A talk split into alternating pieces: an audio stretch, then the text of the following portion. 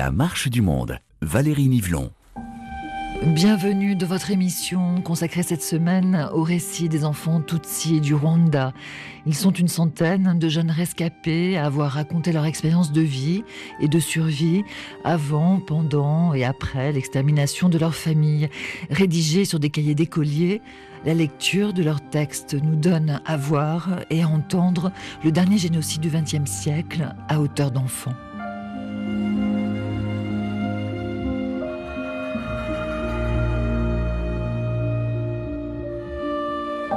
Je sens que je n'ai guère d'autre choix. Jusqu'à maintenant, parmi les sept enfants, nous restons à trois. Et c'est moi la plus âgée. Avant que le génocide n'ait lieu, j'étudiais en troisième année primaire. J'avais beaucoup d'oncles paternels, j'avais des oncles maternels, il y avait de petits-enfants, mais aujourd'hui, il ne reste que des ruines. Traduit pendant des mois du Kinyarwanda vers le français, les cahiers d'écoliers découverts par notre invitée Hélène Dumas sont au centre de son dernier livre paru aux éditions La Découverte sous le titre Sans ciel ni terre. Un titre évocateur du temps du génocide, un temps de l'inhumanité, abandonné de Dieu et des hommes. Ce temps que l'on dit indicible nous est pourtant raconté par des orphelins du génocide des Tutsis du Rwanda, où pendant trois mois, du 7 avril à la mi-juillet 1994, les trois quarts de la population Tutsi étaient assassinés. Je faisais l'école primaire, et nous y avions des fiches sur lesquelles était inscrite notre ethnie, mais je ne connaissais pas mon ethnie. L'enseignant me disait de me lever quand il appelait les Tutsis. Je me voyais me tenir debout seul. Quand j'étais en troisième année primaire, je me levais seul. Il en fut de même en quatrième année. J'étais toujours seul, les autres me huaient. Ainsi j'en suis arrivé à refuser de me lever, si bien que l'enseignant m'a frappé et m'a suspendu des études. Ensuite, il m'a ordonné de revenir en apportant la carte d'identité des parents. Le lendemain, j'ai apporté la carte d'identité. L'enseignant s'en est saisi et il passait à côté des pupitres en demandant aux autres camarades Quand sur une carte d'identité, on a rayé Hutu et toi. Que reste-t-il? Les autres répondaient C'est Tutsi. Puis il me demandait Alors toi, Ruta, tu es quoi? Je lui ai répondu Sûrement que je suis Tutsi. Lui rétorquait Non, tu es Tutsi.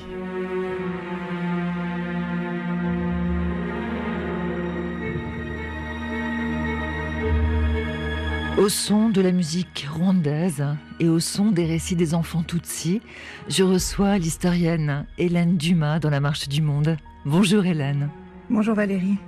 Vous êtes chargée de recherche au CNRS, vous êtes en poste à l'Institut d'histoire du temps présent et vous connaissez très bien le Rwanda, sa culture, sa langue, le Kinyarwanda, ce qui est suffisamment rare dans le monde de la recherche en France pour le souligner. Je voudrais d'abord que vous puissiez nous dire, Hélène, comment vous avez trouvé ces archives, cette centaine de cahiers d'écoliers, et puis d'où ils proviennent?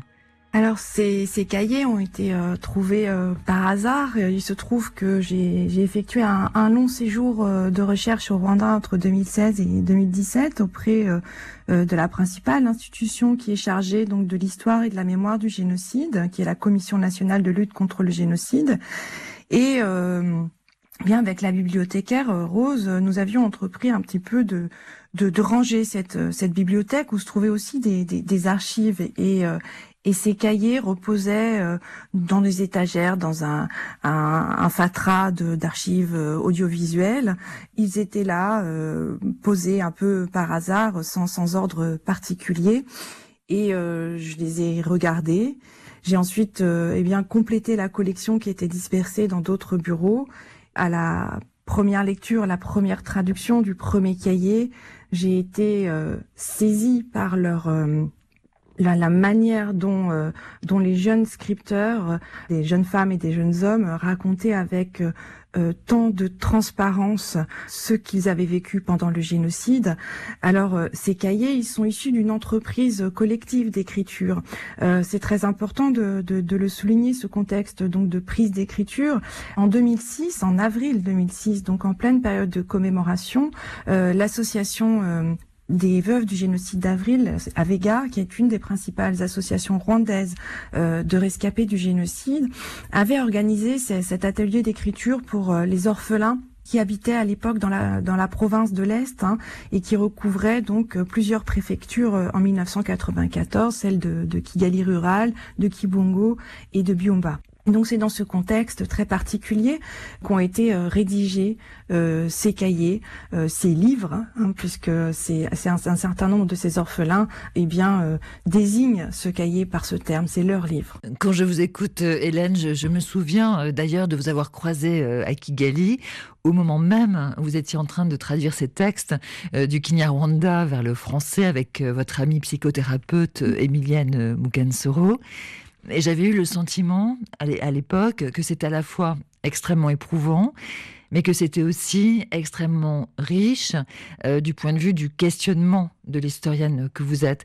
Qu'est-ce que cette source particulière peut, au fond, apporter à la connaissance historique du génocide des Tutsis au Rwanda Alors, euh, effectivement, ça a été un travail euh, au long cours, hein, mené avec à la fois Emilienne et, Gervais, de deux rescapés qui m'ont assisté dans, dans, la traduction de, de ces cahiers.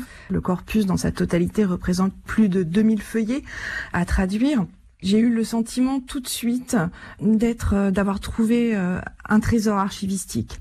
Pourquoi? Parce que d'abord, euh, la première chose, c'est que c'était des sources produites par des victimes qui permettaient de mettre au jour la gestuelle, le discours des tueurs, et que on avait affaire donc pas seulement à une parole de victime qui bien serait comptable d'un discours de la de la déploration et de la compassion, mais de véritables sources historiques dans lesquels les tueurs avaient également une place très importante, euh, ce qui permettait à l'échelle donc des familles euh, de voir qui étaient les acteurs des tueries, de la cruauté et de la mise en place d'une extermination qui a été euh, extrêmement sophistiquée. L'autre l'autre apport aussi de, de cette source, c'est la manière extrêmement concrète dont les enfants racontent leur rencontre en quelque sorte avec avec le racisme institutionnalisé sous le régime de Juvenal Abiyarimana, en particulier dans les écoles puisque euh, c'est par l'école, par le politique, qu'ils connaissent leur ethnie, entre guillemets. Hein. cette, identité leur est, leur est véritablement assignée, puisqu'ils l'ignoraient jusqu'à présent. Et ça renseigne aussi euh, sur le silence qui a été maintenu dans les familles Tutsi, à la fois sur cette identité qui est perçue comme dangereuse, porteuse de, de persécutions, mais aussi sur le silence entretenu sur les persécutions antérieures dont ont été victimes euh, les Tutsis, en particulier dans les années 60 et en 73. Effectivement, une, transmission hein, donc de la persécution euh, qui n'avait pas réellement été faite par les parents, par souci de protection bien sûr pour leurs enfants. Alors vous déclinez euh, trois temps dans votre livre, sans ciel ni terre, trois temps qui correspondent au temps chronologique du génocide, hein, puisqu'il y a avant, pendant, après le génocide de 1994. Et ce temps d'avant, Hélène Dumas, est un temps idéalisé par les enfants. Oui, le temps d'avant, le temps des familles vivantes, c'est un temps idéalisé par la réverbération puissante de la perte. Et euh, si on peut se poser une question effectivement sur l'écriture rétrospective, puisque ces cahiers ont été écrits 12 euh, ans euh, après l'événement, eh bien c'est dans les descriptions du temps d'avant que se marque avec le plus de, force, si vous voulez, cette écriture rétrospective dans un une vie familiale euh, décrite sous les traits de, de la concorde, euh, une vie euh, sociale et matérielle décrite sous les traits de la prospérité, alors que vraisemblablement ces familles rurales n'étaient pas des familles opulentes, mais la présence des parents, la présence des grands-parents, des oncles, des tantes, des frères, des sœurs, eh bien fait revivre ce monde disparu sous les, les espèces d'un monde idéalisé. Et on peut pas comprendre précisément cette idéalisation du, passé euh, sans prendre en considération ce sentiment de rupture, de, perte considérable qu'ont connu euh, ces familles Tutsi euh, très largement amputées par le génocide. Mais ce temps d'avance, c'est aussi le temps de description des structures euh, familiales et on perçoit à travers le nombre très important, par exemple, des, des fratries, combien les pertes ont été considérables dans les foyers, dans les ingos rwandais que décrivent les enfants. C'est aussi le temps pour eux de compter les morts, puisque dans le temps d'avance, c'est les généalogies assassinées, les généalogies amputées qui apparaissent sous la plume euh, des scripteurs. Et pourtant, ce, temps d'avant, vous, l'avez euh, euh, souligné, dans ce temps d'avant, il y avait déjà des discriminations, des persécutions des Tutsis, puisque elle remonte à 1959, à, la révolution sociale rwandaise où la monarchie est renversée. Et c'est un moment, ces années 60, avec euh, l'indépendance du Rwanda en 62, où le peuple rwandais, écrivez-vous, est redéfini en termes de race et non plus en termes d'identité. Est-ce que vous pouvez l'expliquer à nos auditeurs, Hélène Dumas? Oui, alors ce racisme, évidemment, il, il s'origine dans le, la, colonisation, hein, cette manière donc par laquelle les Européens ont euh, distingué racialement les Hutus et les Tutsis dans un pays où il faut quand même le souligner, euh, ces catégories qui étaient des catégories euh, sociopolitiques, eh bien étaient unies par des facteurs très très très importants que sont la langue. Tous les Rwandais parlent le Kinyarwanda, la religion aussi, les, mêmes systèmes de, de croyances étaient partagés par tous, une même histoire euh, euh, territoriale, politique d'un royaume qui a connu évidemment euh, euh, son évolution propre, mais aucun euh, facteur que l'on pourrait dire euh, objectif ne distinguait ces populations. Et c'est Jean-Pierre, les travaux de Jean-Pierre Chrétien qui font vraiment autorité sur cette histoire du, du, racisme, euh, en tout cas dans la période coloniale. Les Européens vont, vont percevoir dans les Tutsis une race supérieure, une race cousine des, des Blancs. Hein, donc c'était c'est avec ces théories racistes, si vous voulez, que les réalités rwandaises vont être analysées. Et ce racisme il ne va pas euh, s'abolir au moment euh, de euh, l'indépendance du pays, puisque vous l'avez dit, euh, ce sont les des Hutus marqués par par cette idéologie raciste qui prennent le, le, pouvoir en 1962 à l'indépendance, et le peuple majoritaire, pour reprendre la, phraséologie, la phraséologie de l'époque, est défini sur des des critères raciaux, et donc pendant toutes les, les deux républiques postcoloniales, si vous voulez, vont axer leur système politique sur cette différenciation raciale, raciste, euh, notamment euh, en particulier sous le régime de Juvenal Abiyarimana à partir de 1973, avec une inflation euh, de la statistique ethnique, raciale, et de ce système de discrimination très important dans le système scolaire, celui dont témoignent les, les jeunes scripteurs dans leur cahier. Et cette idéologie du peuple hutu majoritaire est bien celle euh, qui domine hein, jusqu'au génocide de 1994. Mais pour les enfants, l'entrée dans le génocide, c'est aussi l'entrée dans la guerre. Le 20 octobre 1990, c'est là où ils ont commencé à arrêter. Chez nous, ils ont arrêté papa, mes grands frères et mes voisins. Ils les ont emprisonnés. Il y avait une barrière militaire à Kiziguro. Mes grands frères, ils leur ont fait passer la nuit au cachot de la commune. Je m'occupais des vaches. Arrivé à la maison, quand je n'ai pas trouvé ces membres de ma famille, je n'ai pas compris. J'ai choisi de fermer l'entrée du lieu où se trouvaient les vaches et de passer la nuit à l'extérieur, dans les champs. On attaquait les Tutsis dans leur maison et on les frappait. Quel péché les Tutsis ont-ils commis? Est-ce que dans les veines des Tutsis coule le lait et non le sang Ne me pose pas ces questions. Qu'ont gagné les Hutus qui ont fait tout cela? Si l'entrée dans la guerre est marquée par la première offensive du FPR, le Front patriotique rwandais, dont nombre de combattants avaient grandi hein, dans les camps de réfugiés Tutsis en Ouganda, elle correspond aussi, cette entrée dans la guerre pour les enfants, à l'entrée dans un temps où leurs repères sont bousculés, un temps où les adultes deviennent vulnérables et où leurs parents euh, sont pointés du doigt. Hélène Dumas, que se passe-t-il à ce moment-là pour les enfants?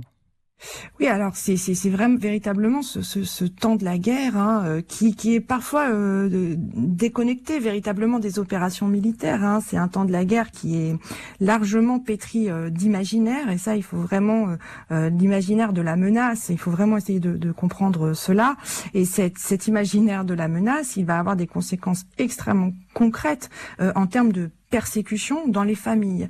Et c'est la première fois que les enfants eh bien euh, sont confrontés à la, à la violence qui est infligée à leurs parents, à leurs grands frères, à leurs oncles, qui sont collectivement perçus comme des complices euh, du FPR, non pas des complices politiques ou intellectuels du Front patriotique rwandais, mais des complices raciaux, hein, puisque tous les Tutsis sont considérés comme eh bien euh, des agents euh, du FPR, une véritable cinquième colonne, si bien que les enfants racontent de manière extrêmement minutieuse, et là encore ça en fait une source très très précieuse pour les pour l'historien, la manière dont eh bien les militaires pénètrent de manière très très violente dans les foyer, euh, cherche des correspondances avec le FPR, d'éventuelles radios, d'éventuels fusils. Évidemment, il ne trouve rien puisque ces, ces, ces familles euh, ne sont pas en contact euh, avec le FPR. Mais cet imaginaire de guerre fait planer une menace perpétuelle sur les familles Tutsi.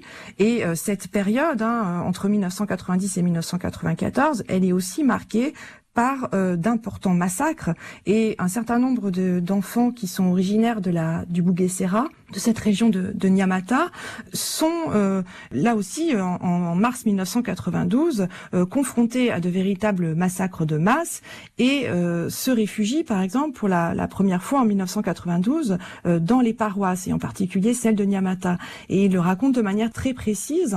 Mais en 1992, la barrière du religieux ne cède pas comme elle cédera euh, en 1994. Et plus largement dans, le pays, euh, vous l'avez souligné, donc les massacres démarrent et ce sont les papas, les premières cibles des bandes de tueurs qui sillonnent les collines. Papa a refusé de nous suivre. Il semblait avoir perdu toute confiance dans les Hutus, car beaucoup de personnes d'une grande bonté venaient d'être tuées à cause de leur ethnie. Certains Hutus dont on pensait qu'ils étaient de bonnes personnes, comme Nia, qui était notre voisin, eh bien, je n'oublierai jamais comment il a jeté sa lance contre papa sur la colline, devant chez Bi, en disant Arrêtez-le pour qu'il revienne ici. Ces vaches qui sont allées au pâturage avec les miennes vont toutes rentrer chez moi. Je vais agrandir mes étables et nous n'aurons plus de problème de pâturage. Nous avons entendu Nia pousser des clameurs pour demander aux autres de se rassembler afin de tuer papa. Alors que le mercredi précédent, tous avaient poussé des cris de réjouissance en partageant de la bière dans une grande cruche avec papa, car maman venait de mettre au monde l'enfant qu'elle portait dans ses bras, Emmanuel.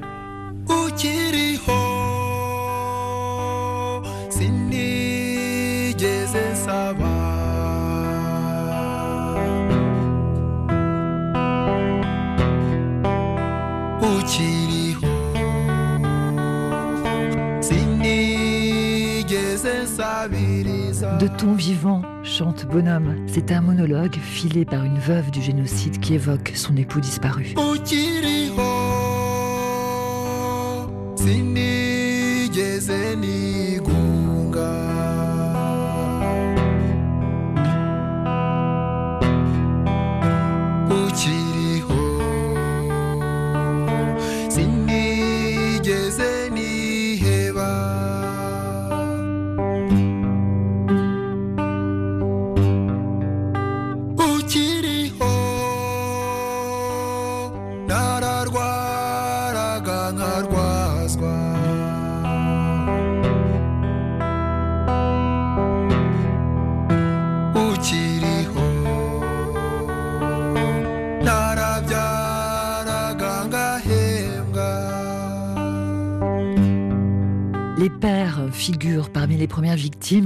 Des Tutsis du Rwanda, et ce sont leurs enfants devenus orphelins qui l'écrivent dans les cahiers d'écoliers retrouvés par Hélène Dumas à Kigali, des cahiers traduits en français dont nous pouvons découvrir de nombreux extraits dans son livre Sans ciel ni terre, publié aux éditions La Découverte.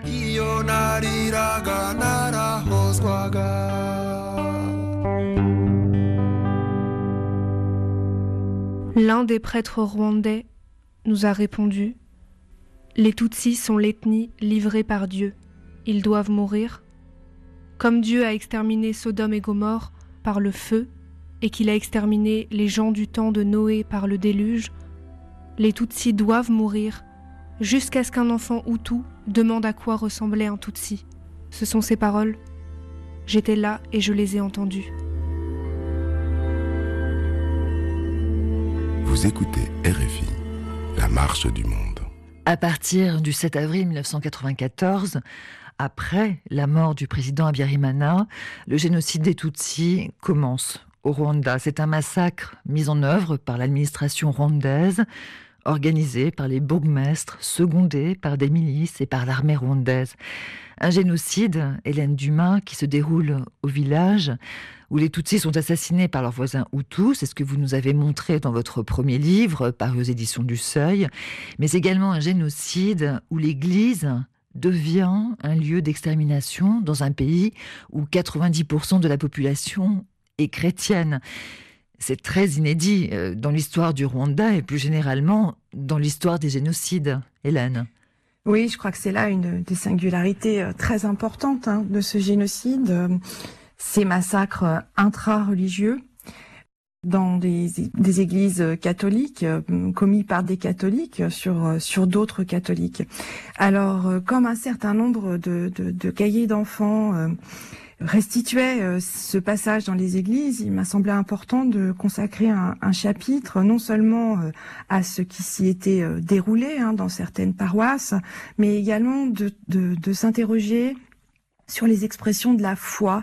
Dieu est une figure ambivalente, on l'a entendu dans l'extrait, c'est à la fois euh, celui qui décrète euh, la mort des Tutsis, hein, et d'ailleurs les, les, scrupules religieux d'un certain nombre de tueurs ou de, de pillards sont levés euh, au nom de, de, cette mort du Dieu des Tutsis, et en même temps dans les récits, ce qui est, ce qui est assez frappant, c'est que euh, Dieu se tient aux côtés des victimes sans faillir. C'est-à-dire que ces textes sont pétris euh, de foi, mais ce n'est pas une foi euh, aveugle et, naïve, puisque dans plusieurs extraits, on voit que les, les enfants interrogent la présence de Dieu à leur côté euh, face au, désespoir évidemment euh, dont ils sont gagnés dans, dans, des situations euh, particulièrement terribles. Je pense en particulier à, à ce récit qui est filé pendant sur l'ensemble du chapitre sur les églises de cette petite fille qui euh, eh bien voit l'ensemble de sa famille euh, mourir sous ses yeux dans, dans la paroisse de Nyarubouye à l'est du Rwanda où ont eu lieu euh, donc le massacre de près de 26 000 personnes entre le 15 et le 17 avril 1994. Elle est à bout de, elle est blessée, elle est à bout de force. ils n'ont évidemment que très peu de, de, de nourriture pour pour pour survivre et ils survivent au, milieu des cadavres en, en décomposition. Et là, à bout de force, elles se, elles s'interrogent sur la présence de Dieu euh, à leur côté. Et ce qui est très beau dans ce texte, c'est qu'il y a un homme qui va venir, euh, un inconnu, et elle souligne que c'est un inconnu, tandis que ses voisins, ceux qu'elle connaissait, ont participé à la tuerie. Cet inconnu, eh bien, apporte un peu de jus et une courgette aux petits rescapés qui, qui se terrent euh, dans les cadavres. Et elle y voit là euh, le signe de la bonté de Dieu. Au-delà de la dimension factuelle, si vous voulez, de, de, du massacre dans les églises et de la manière dont ils se sont produits, j'ai aussi euh, tenté de restituer les expressions de, de la foi qui sont si importantes dans, dans les textes des enfants. Et ce qui est extrêmement frappant, au-delà des préjugés raciaux, des stéréotypes, euh, des idées convenues sur le Rwanda en particulier sur l'Afrique en général, c'est que certains massacres dans les églises sont faits aux, armes lourdes, notamment aux, grenades et, et non pas à la machette, comme on va pouvoir l'entendre dans cet extrait. Ils ont commencé à tirer vers 10 heures. Ils ont commencé d'abord par les fondations de l'église pour qu'elle s'écroule. Mais cela n'a pas fonctionné. Ceux qui étaient dans l'église ont entonné un chant religieux. Soyez forts, serviteurs du Christ. En vérité, les voix se mêlaient, nombreuses. Alors ils ont lancé des grenades sur le toit de tôle. Les tôles ont sauté. Alors ils ont commencé à jeter des grenades par les trous du toit. Ils les jetaient à l'intérieur, parmi les gens. Ils lançaient des grenades et des hamastrim. Quand les grenades éclataient, Certains mouraient et les autres tentaient d'y échapper en se réfugiant dans tous les coins. Les interamoués tiraient aussi à partir des fenêtres et de la porte. Et quand tu passais à côté de la fenêtre, tu recevais des balles. Ils ont lancé une grenade là où je venais de me placer, et elle a emporté ma jambe. Un torrent de sang entravait le mouvement des gens. Beaucoup de sang sortait des cadavres et s'écoulait par la porte. Le lendemain matin, la pluie s'est levée sur notre brousse. Je ne peux pas dire qu'elle s'est levée sur notre porte parce que je n'avais plus de maison. Cette pluie n'était pas ordinaire, elle était mêlée de grêle. Les enfants ont beaucoup pleuré. Le chagrin nous tuait.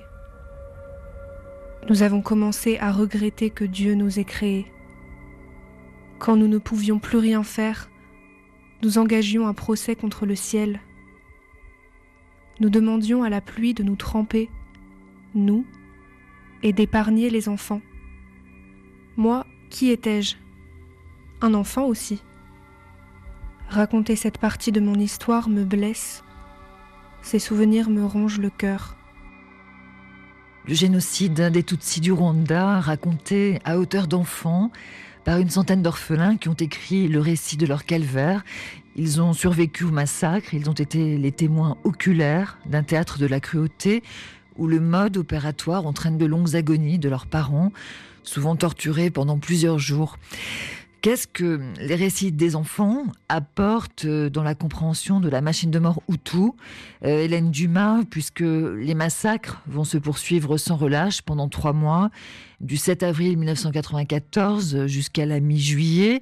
Est-ce que ce qu'on dit être indicible, au fond, va malgré tout être formulé par ces, ces jeunes orphelins? Oui, je crois, on l'a vu dans les extraits euh, qui viennent d'être euh, d'être dits que les, les, la description de la violence est, très matérielle, très très crue, très transparente, et, je crois que ces récits qui sont extrêmement durs hein, euh, à entendre, à lire, à écouter, eh bien, je pense qu'ils ils battent en brèche précisément ce, ce cliché de l'indicible. Les enfants racontent et racontent avec une très très grande minutie ce qu'ils ont vu, ce qu'ils ont entendu, ce qu'ils ont senti et ce dont ils ont été témoins, des, des, des, voilà, notamment dans ces, ces, théâtres de la cruauté. Hein, je reprends cette, expression à, à, Denis Crouzet. Ces récits, précisément par leur, leur, leur, leur, leur euh, minutie descriptive, permettent de regarder en face et vraiment presque vraiment on l'a sous les yeux euh, le, cette cruauté. On ne peut pas y, échapper. Voilà on peut pas dérober notre regard euh, à ces actes qui sont euh, parfaitement insupportables. Et pour autant, on ne peut pas comprendre le génocide des Tutsis si l'on ne porte pas précisément ce regard sur la cruauté parce que euh, ce qui est tout à fait euh, frappant pendant ce génocide, c'est qu'il a été très rapide, près d'un million de morts en, trois mois, en moins de trois mois, mais que les mises à mort n'ont pas été rapides, elles, elles ont été lentes. Le génocide s'est accompagné d'une volonté de faire souffrir, d'avilir euh, ceux qui étaient alors présentés comme les ennemis absolus, les ennemis ontologiques, les ennemis à abattre absolument. Et cette cruauté, elle dit quelque chose du programme politique qui était le génocide, qui s'accompagnait de cet avilissement systématique. On n'a pas affaire euh, à quelques euh, psychopathes déviants qui auraient euh, ici ou là dans le pays commis des actes de cette nature, mais on a affaire à une véritable phénoménologie de la cruauté. Et cette phénoménologie de la cruauté, c'est un langage, c'est l'inscription sur les corps du racisme. Et, ça, c'est extrêmement important de, de, le comprendre, puisque les lieux du corps qui sont atteints par la cruauté sont précisément ces lieux où sont censés se manifester cette différence tant recherchée dans le corps Tutsi, euh, dans une population où précisément euh, les différences sont extrêmement euh, ténues, on l'a dit euh, précédemment. D'autre part, l'exercice de la cruauté renvoie à la singularité de tout projet génocide, qui est la rupture définitive, radicale, exhaustive de la la filiation. Et c'est pourquoi les enfants qui sont les premières cibles du génocide, puisqu'ils sont l'avenir de la communauté qui est vouée à disparaître. Donc les femmes, les enfants et les vieillards représentent des cibles particulières pour les tueurs et seront à ce titre victimes de pratiques de cruauté tout à fait particulières qui sont signifiantes euh, du projet génocide, du projet d'extermination totale des Tutsis. Et je crois qu'il faut pouvoir euh, regarder en face euh, ce type de pratiques, même si évidemment elles sont terribles et parfaitement insupportables.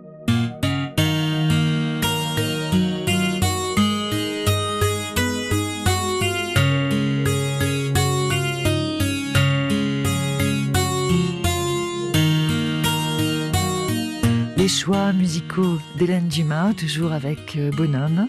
Ce titre, La dernière parole, évoque le souvenir d'un enfant qui revient sur l'ultime parole de sa mère assassinée sous ses yeux.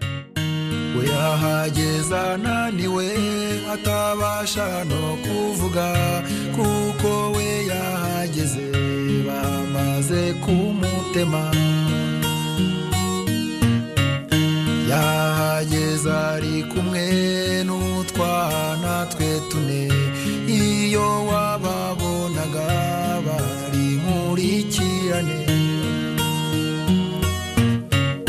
yageze kuri bariyeri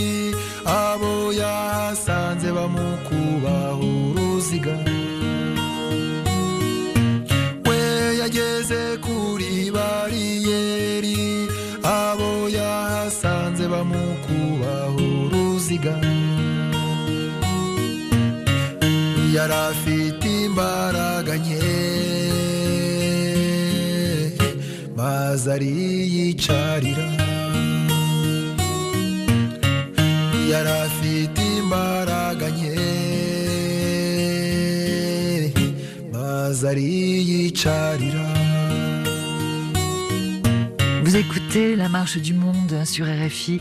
Nous revenons sur les expériences enfantines de la violence extrême du génocide des Tutsis du Rwanda. Les enfants, au même titre que leurs parents et leurs grands-parents, ont été les cibles des tueurs. 25% des victimes ont moins de 10 ans. C'est ce que vous écrivez, Hélène Dumas, dans votre livre. Et plus de 50% des survivants avaient moins de 20 ans en 1994. Une centaine d'entre eux se sont racontés dans des cahiers d'écoliers, ce qui montre la diversité de leur destin. Hélène Dumas, puisque certains d'entre eux ont pu se cacher dans les marais ou les champs de sorgho, d'autres ont été sauvés par des voisins Hutus, d'autres encore ont fui jusqu'au Congo oui, c'était aussi euh, une des grandes qualités de ce corpus, c'était de, de, pouvoir restituer la diversité des trajectoires euh, individuelles de ces enfants.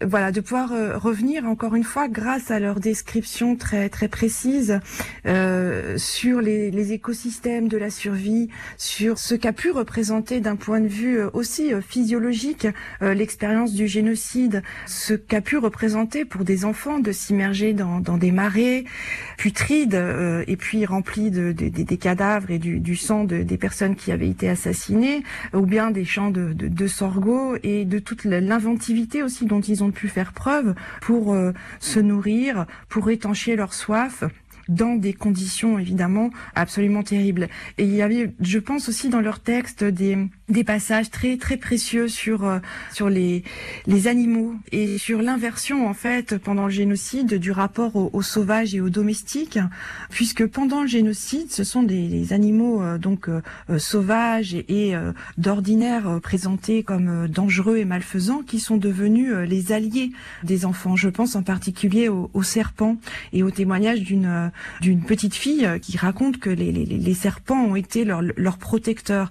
Et à l'inverse, euh, les, les, animaux du, du familier du domestique, comme les chiens par exemple, sont de véritables adjuvants des tueurs, de véritables armes, hein, puisque euh, le génocide est décrit et a été pratiqué comme une véritable chasse.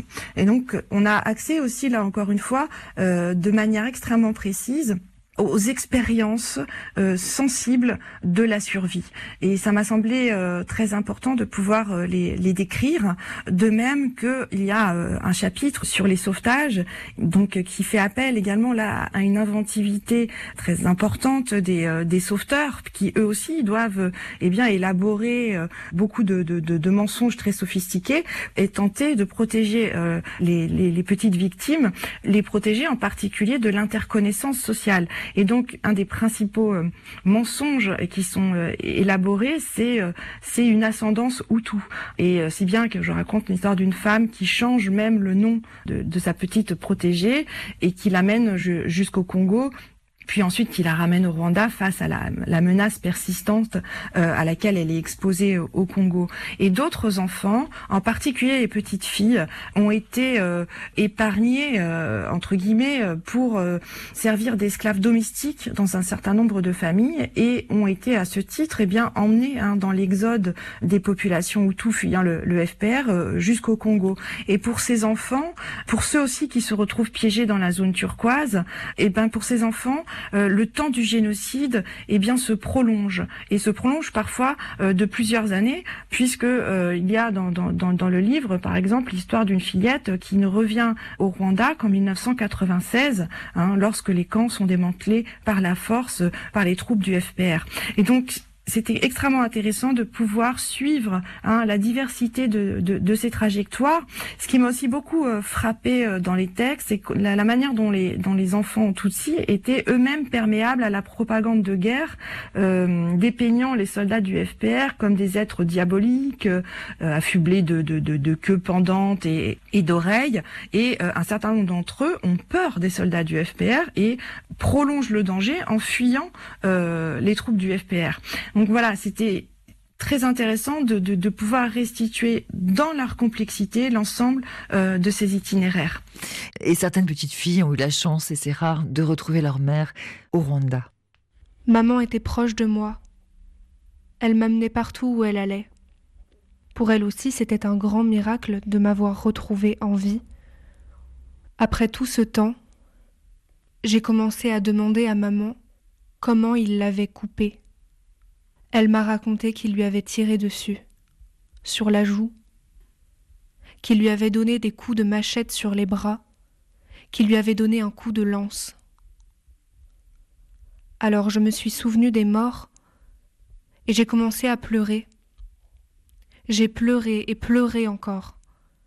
Maman me disait Pleure, ainsi ta tête trouvera un peu de repos. Après quelques jours, mes pleurs ont cessé. Le temps d'après le génocide n'est pas forcément un temps de paix pour les enfants. Vous, vous l'avez euh, très bien dit, Hélène Dumas, parce qu'à la lecture de de leurs textes, on a le sentiment que le génocide continue à les tuer, bien après la prise de Kigali par les forces du FPR le 4 juillet 1994. Est-ce que les enfants continuent d'être des cibles, sachant qu'ils sont aussi livrés eux-mêmes en, mode survie? Il y a des, familles d'enfants qui se créent. Ce sont des récits absolument incroyables, Hélène Dumas, que vous nous permettez de lire aujourd'hui. On parle de l'après, mais c'est un après euh, extérieur au vide des, sujets. Évidemment, les massacres s'arrêtent, mais euh, le génocide continue de tuer, continue de tuer euh, en particulier les femmes, les mères qui ont pu être retrouvées survivantes, et eh bien meurent du sida lorsqu'elles ont été violées pendant le génocide. certaines meurent de chagrin, et, les enfants qui progressivement deviennent donc des, jeunes femmes et et des jeunes hommes sont habités par la mort, et ils le disent pendant le, génocide, qu'ils ont vécu leur propre mort. Et, cette expérience, elle est euh, chevillée à leur, euh, à leur existence euh, dans l'après-coup. Non seulement pour certains enfants, ce temps du génocide se, se prolonge, on l'a dit tout à l'heure, en particulier pour ceux qui sont euh, prisonniers des camps euh, du, du Zaïre ou bien de la zone turquoise, mais ils sont aussi, lorsqu'ils rentrent dans leur ruine, comme ils le disent, en but à l'hostilité des voisins euh, et des familles de tueurs qui euh, parfois voient d'un très mauvais œil revenir ce qu'ils perçoivent comme les petits héritiers de terres dont ils s'étaient accaparés pendant le génocide. Et cette violence à bas bruit et qui parfois mène à, un certain nombre de, massacres, hein, en particulier en 2006, hein, au moment où les où les enfants écrivent, eh bien c'est le début des procès Gachacha et c'est en tout cas selon les enquêtes statistiques produites par le gouvernement rwandais, une année, l'année où se produit le plus de meurtres de rescapés. Donc il y a euh, cette hostilité, cette menace, et un certain nombre d'entre eux vont d'ailleurs connaître en fait des exils intérieurs, hein, puisqu'ils vont quitter leur colline d'origine, euh, où ils ne peuvent plus supporter de vivre et où ils se sentent euh, en insécurité permanente. Et puis l'après-coup, c'est vivre avec le génocide aussi dans le quotidien. Euh, ce qui m'a beaucoup euh, frappé, là encore, euh, dans les descriptions de cette, cette vie d'après, c'est la, la, la, les difficultés matérielles qu'on a peine à imaginer aujourd'hui, à laquelle furent confrontés les orphelins du génocide. Leurs leurs biens avaient été détruits, donc ils se retrouvent sans maison.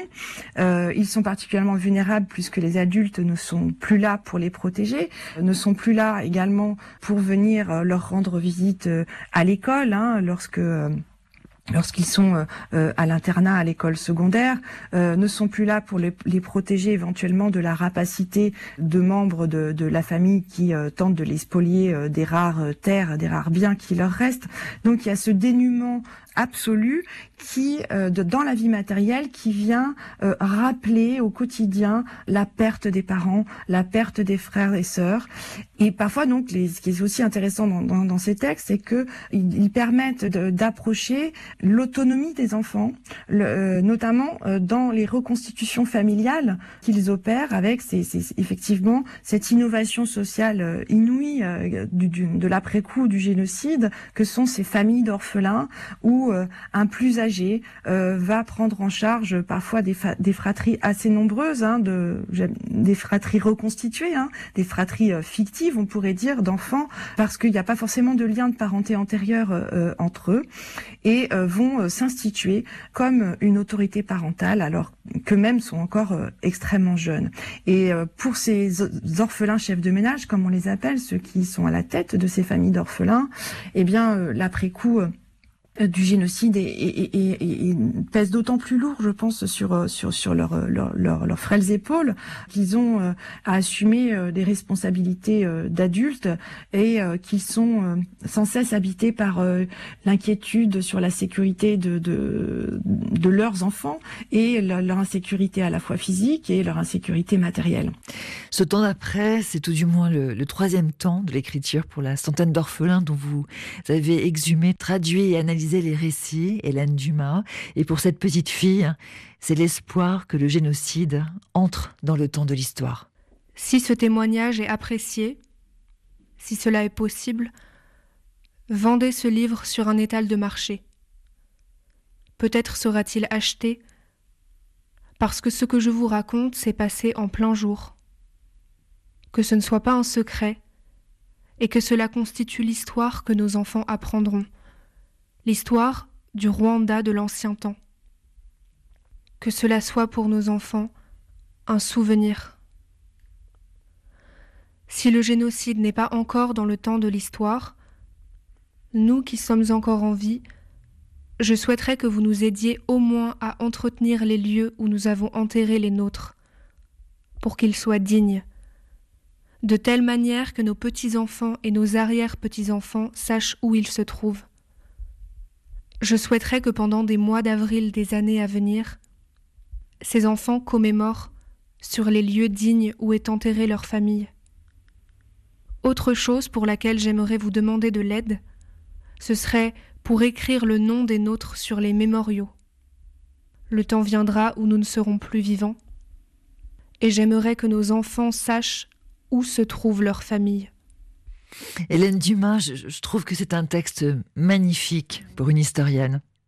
C'est un texte merveilleux, euh, absolument bouleversant.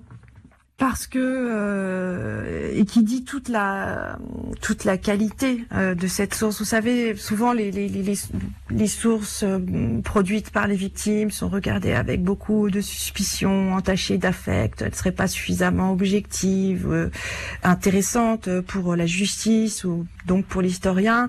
Les paroles d'enfants sont sont par surcroît souvent aussi, on va dire, regardées avec beaucoup de surplomb.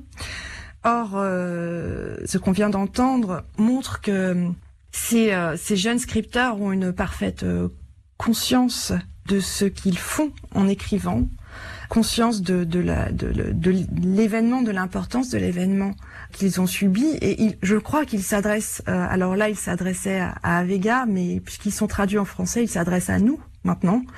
Ils s'adressent à nous et ils nous posent cette question. Le génocide des Tutsis est-il entrer dans le temps de l'histoire pour nous Et je crois que cette question que nous adresse euh, cette jeune fille, il faut euh, pouvoir la, la, prendre au sérieux et, et y réfléchir. Merci beaucoup. Hélène Dumas, on se quitte avec votre dernier choix musical pour saluer chaleureusement tous nos auditeurs à Kigali, bien sûr, tous nos jeunes auditeurs passionnés d'histoire. C'est une chanson dédiée aux orphelins, Hélène Dumas. C'est une chanson qui s'appelle Ouassa Goûté et c'est un, un, très jeune orphelin du génocide qui, euh, qui revient sur euh, le fait qu'il ne se souvient plus du visage de son père et de sa mère. Génocide yatangiye n'umwana muto nari igitambambuga narataguzaga batangiye kutwica nuko turahunga datashyira ku rutugu mama heka karumuna kanjye twaburiye amakiriro aho twari duhungiye twageze kuri komini urusasu ruravuga mu gitondo kare bazinduka batwica. Ababyeyi n'abavandimwe duherukana ubwo ikintera agahinda kikamura ku mutima.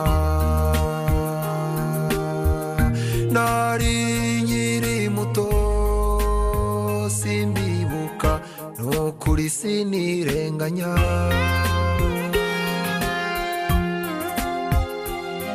papa harya wasa gute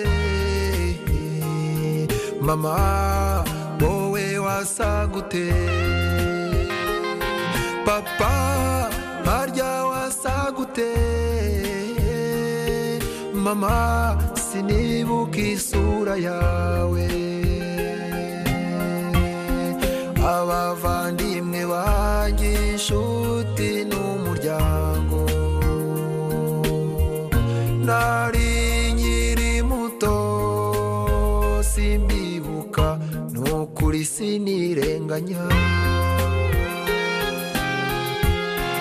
Les récits des enfants Tutsis, c'était un nouvel épisode de La Marche du Monde réalisé par Sophie Janin avec les voix des jeunes comédiens Maïra Chouaki et Florent Hill que je remercie du fond du cœur.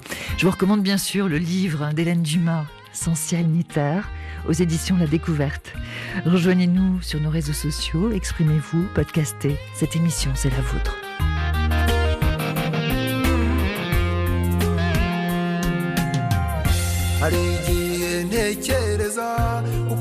Mwajyaga mubaho kenshi nkumva bavuga ko mwagiraga urukundo nkumva mbabajwe nuko nigeze mbamenya. Ngo nanjye muneteshe.